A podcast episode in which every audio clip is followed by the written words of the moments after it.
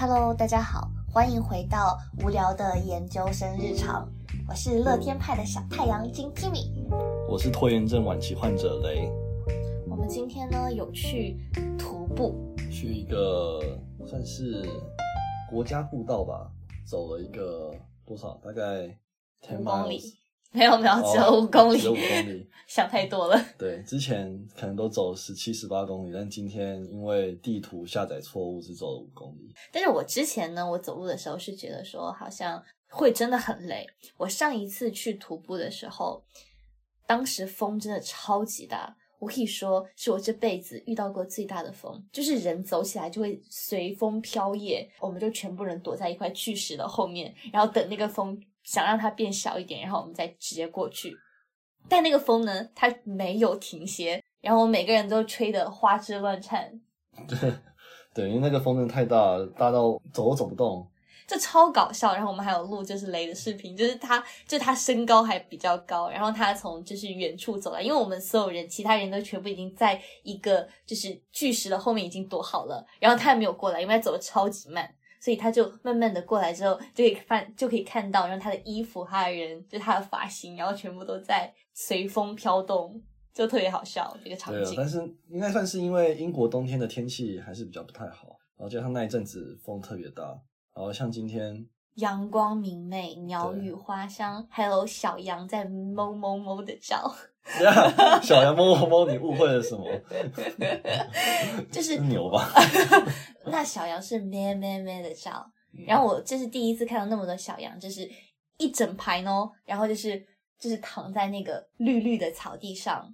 然后整个天空和草连接成不同的颜色，然后天呢就是那种很蓝的蓝，然后云呢是那种很白的白，草呢 是那种很绿的绿。我在讲什么？所以的话就是，但整个让就是会让人感觉到非常的舒服。然后我之前呢就是嗯，在中国，我觉得是没有遇到过这样的景色的。所以大家如果有机会的话。我没有去过新疆，sorry。如果大家想要体验不同的景色的话，那大家可以去户外去走走看，我觉得也是一种很好的去了解英国的方式。对，今天在徒步的时候呢，我就问雷讲说，你最喜欢的就是书是什么？因为他之前一直就是吵闹着说要给我推荐一本书，然后我还忘记了那本书叫什么名字。你说一说那本书叫什么？哦，那本书叫《迷雾之子》，是吗？算是一本奇幻小说啊。年代有点也没有到久远，大概十年前的书。那个时候出来的时候，我觉得是我个人认为，它算是我心目中排名可能 top top 三吧。top 三，那前前两呢？另外一个好，另外一个也是他的，也是同一个作者的作品。他是谁？你知道那个作者的名字吗？呃，应该叫做布兰登·山德森。他另外一本叫做《聚光典籍》的也很好看，但是他那本还没更新完，还在连载当中。嗯，对。但是呢，如果说到奇幻小说的话，第一个浮现在我脑海里面的应该是《哈利波特》，就是他是我的 top 级选手。就我有看，不管是看书也好，还是看他的电影，他的电影我看了三遍，所以我是一个哈利波特迷。然后这次来英国之后呢，就是前几天我有去九又四分之三月台，然后有去拍照。然后就超开心，然后有买一些周边啊，我还买了他们的袍子。我就收到的第一个哈利波特的礼物就是我好朋友送我的，他有送我哈利波特的魔杖。哦，对。然后当时我看到的时候，我在心里面想，嚯，为什么不给我送另一个，就是赫敏的那只根会更好看？就是我把这件事情讲出来，然后他就爆锤我说给你就不错了，就特别好笑。嗯，因为我自己也没看过哈利波特，我想这种应该就是大家各有所好了。如果你有看过这两部小说的话，那你可以在评论区告诉我们你会更喜欢哪一部。好，如果如果说就是你有别的喜欢的奇幻小说想推荐给其他的人的话，那也欢迎在评论区留言告诉我们哦。那在说完就是《哈利波特》还有《迷雾之子》，对不对？然后其实都会发现，这种奇幻类的小说其实一直在我们的文学史上是扮演着很重要的角色的，因为我觉得就是这种。发挥我们想象力的文学作品，总是会带有一种吸引人的魅力，就好像是人们好像总是会羡慕那些超自然的能力，就比如说超级英雄啊类似的作品。那就说到嗯这种神奇的能力 super power，那你会想要拥有一些什么样的超能力呢？哎，我认为所有的男生应该都会有想要时间停止器过。所有的男生，对我觉得应该百分之可能八十以上都曾经有想要这个能力过。为什么呢？时间停止器多棒啊！按一下时间暂停，你可以干你任何想干的事。时间停止器可以可以解决很多事情的。你考试的时候，你按一下暂停，你站起来直接去看别人的，你暂停然后翻书。但是时间停止器也不能老是用吧？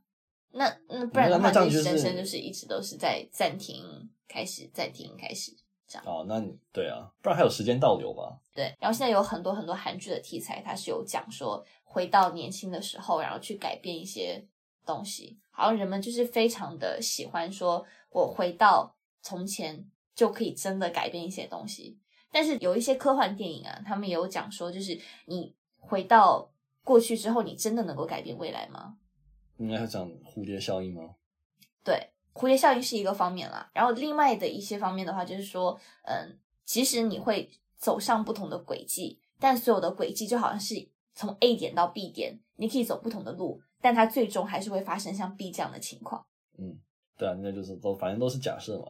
对，就都是假设，所以就是这就是人类想象力最美妙的地方。所以这才是为什么，不管是天方夜谭也好，还是人们的白日梦也好，我觉得它是非常重要的一个部分。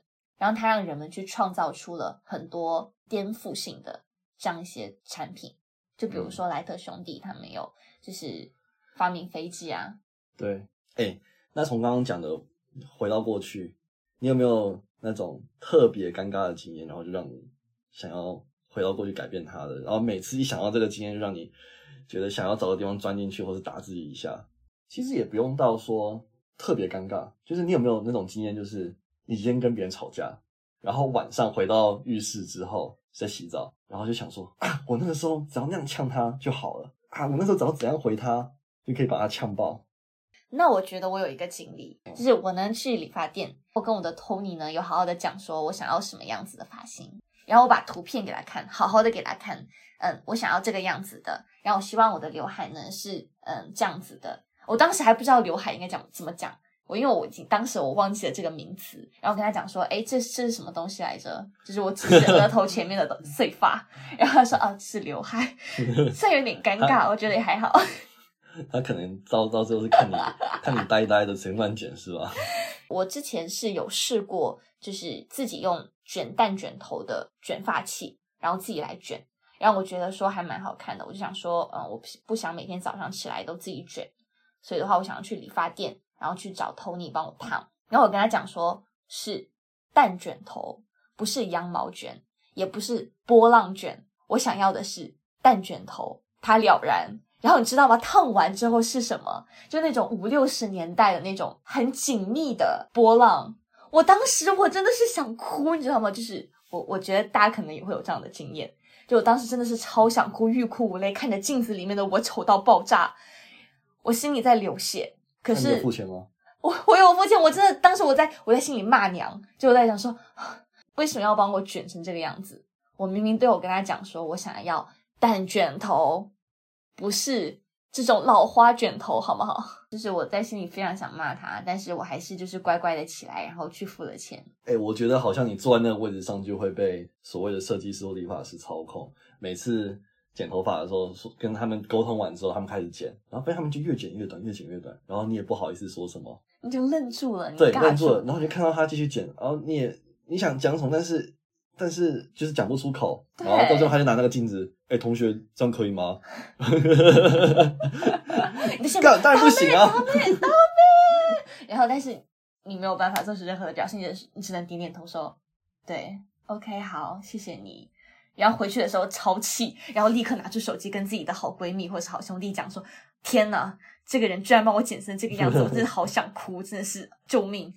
这样子，所以的话，我觉得，我觉得，所以如何和理发师沟通，我觉得是一个超考验技术的活计。对，这个是我觉得非常落塞的一件事情。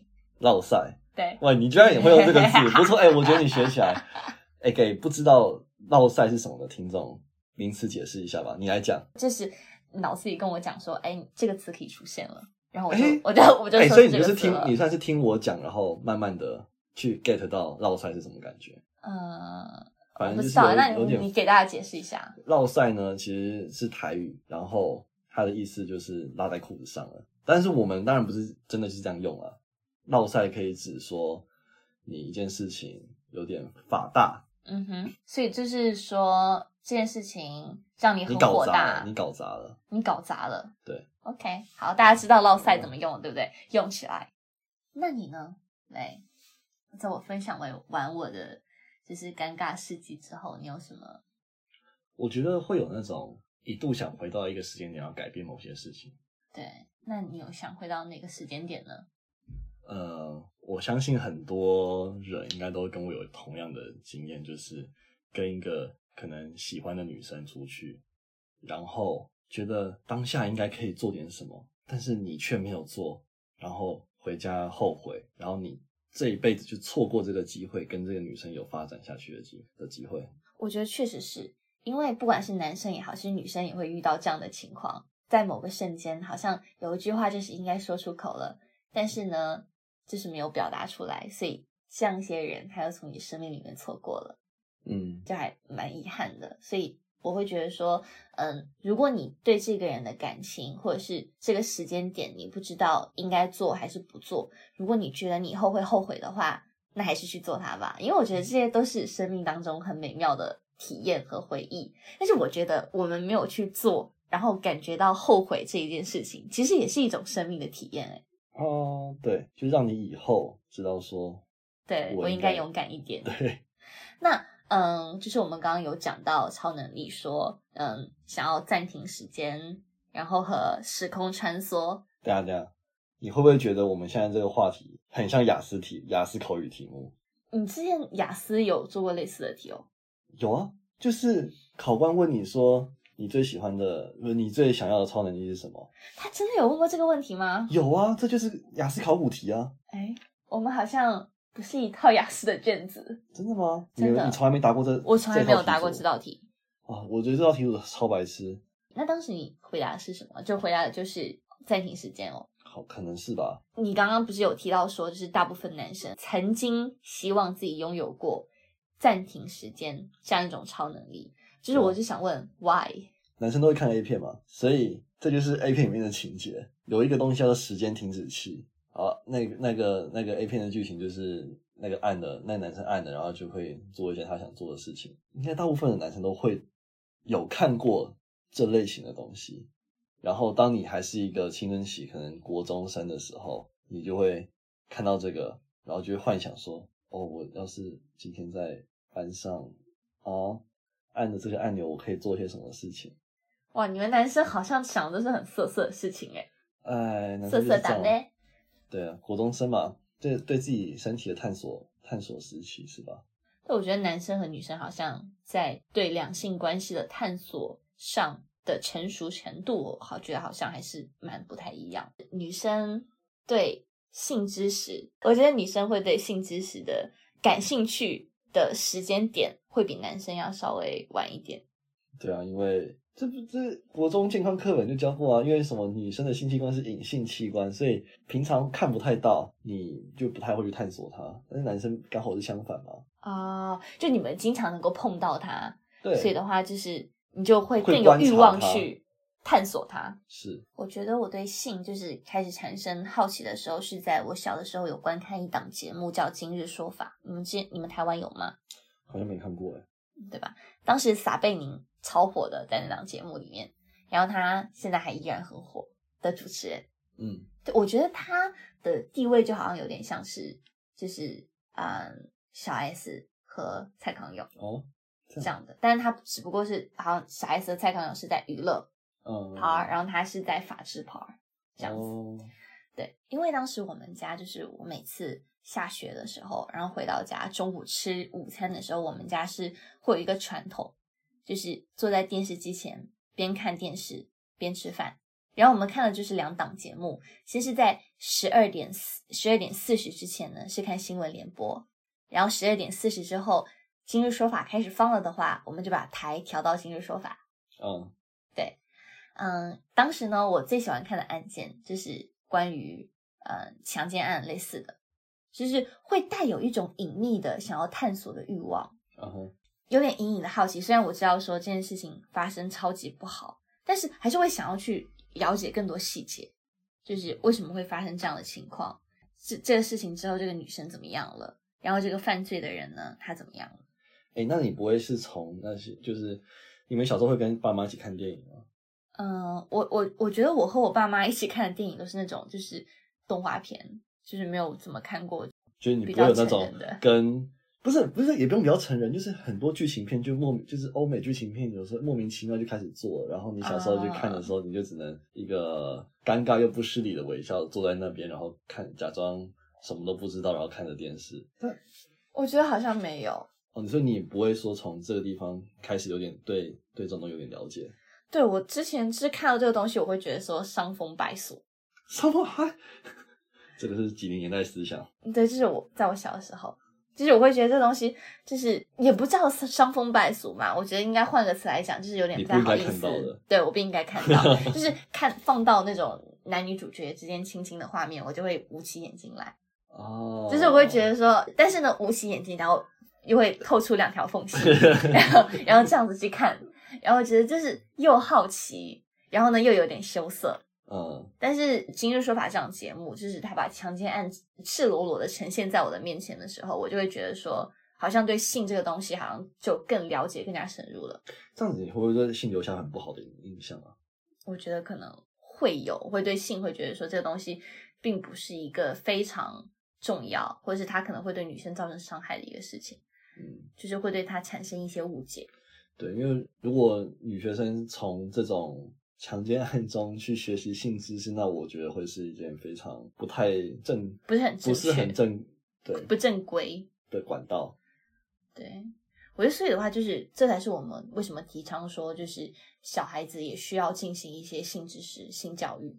对，因为对于我这一代人来讲的话，我觉得开始接触性知识和性教育是在嗯一些影视剧上，就他们有专门拍。年轻人的影视作品，我当时接触的有一部印象非常深刻的是韩国的一个小短剧，嗯，然后它里面就有讲说，就是关于一些性的知识，它要把它拆分成一集一集的单集，告诉你说这样东西是可以的，这样东西是不可以的，帮助你去更多的去思考。后来我看日本也出了一些类似的一些剧，就是可能它之前就有，但是我是后面先接触了韩国的，然后再接触的日本的。但我没有觉得说中国有类似的这样的一些作品，就是我可能没有看到，所以的话，我就会说，嗯，这样的东西是可以被更多的女生看到的，因为我觉得女生应该对性有一个比较正确的认知。对，我觉得有正确认知，你就不至于会受到，就是当遇到危险的时候会更有警觉性。对，就是你会更容易知道怎么去保护自己。对，但我觉得就是性教育这件事情，也不仅应该是。对女生做，对男生同时也要做，因为让他们知道说，这是嗯保护女孩子啊，就不应该就是哦采用性暴力啊类似的。但是我也知道，就是男生也会，男生也会受到性侵犯。你有没有看过这部台湾教育部拍的短片？我没有看过。哎，这个我在 B 站上还蛮红的，它算是一个这现代网络民音里面，我觉得声。声量可能可以排在前五哦。啊，声量就是网络声量。网络声量是什么意思？网络声量应该可以就可以直接解释成它的热门程度啊。对，因为我们会讲说，呃，就是它的热度这样子，不会说声量。嗯，它里面有一些很有名的场面，就是就里面的施暴者叫做杰哥，要对里面的被性侵的人叫做阿伟，就是动手的时候啊。他就说让我看看，然后阿伟就说杰哥不要，这这些对话都是我觉得在网网络世界里面就是被拿一个各种魔改啊应用。对，但是我觉得就是把它这些东西比较严肃的东西，对别人造成了严重伤害的东西，把它拿来魔改，我觉得就是有点不太妥当。好，它是只是一个，它不是真实故事，它就是一个剧而已，就是一个两个就是几几个人模拟出来的一个剧。对，但是我觉得这些东西，如果你把就是这种严肃题材，把它搞笑化，我会觉得就是会有损它的严肃性。对了，一开始的一开一开始他想传达的内容，可能就已经大家就很模糊了，就已经忘记了。嗯，但我接触说男生也会被性侵这一点，是从一部韩国的电影叫《熔炉》。嗯哼，我就是因为《熔炉》这部电影，它讲在一个聋哑学校里面，一些禽兽老师对这些残障学生做出一些禽兽不如的事情。嗯哼，因为他们没有办法去发声，对，然后他们是弱势群体，他们上诉的渠道就会被无限的缩小。这件事情的影响的恶劣程度真的非常的深远，然后导致不管是溯源也好，还是熔炉也好，它都有促进韩国然后进行一些在法律制度上的改革。嗯哼，我觉得所以说这样的作品，我觉得其实是可以更多的推出的。好，那我们再去看看。溯源案的犯罪嫌疑人就是已经被关进去了，然后现在他要被释放了，然后他有被就是电子镣铐，然后呢说把他锁在家里面，如果有什么意外的话，警察会把他再抓回去。但是这个消息发出的时候，其实受害人家已经搬走了，嗯然后我大家就会觉得说这件事情非常 tricky，为什么明明受伤的是受害人，他要搬走，然后你呢对要回来居住在你原来的地方？这件事情让我觉得非常的不合理。对这样的一些人，他们做出了一些错事，那法律是不是应该给他们更加严厉的惩罚，而不是像溯源案的嫌疑人这样？但有些人也会提出，呃，那可能他们知道自己错了啊，那是不是应该给他们一个机会？哦但是你做这件事情的时候，你就应该有考虑到有这样的后果，应该对自己的行为负责。因为时长的关系呢，那我们今天的节目呢就到这里就结束了。如果大家有任何的想法的话呢，欢迎大家在评论区告诉我们。同时呢，也建议你收藏我们的节目，然后如果想觉得好听的话，还建议欢迎分享。没错，对，谢谢大家。谢谢大家。那我们今天节目就到这里了，拜。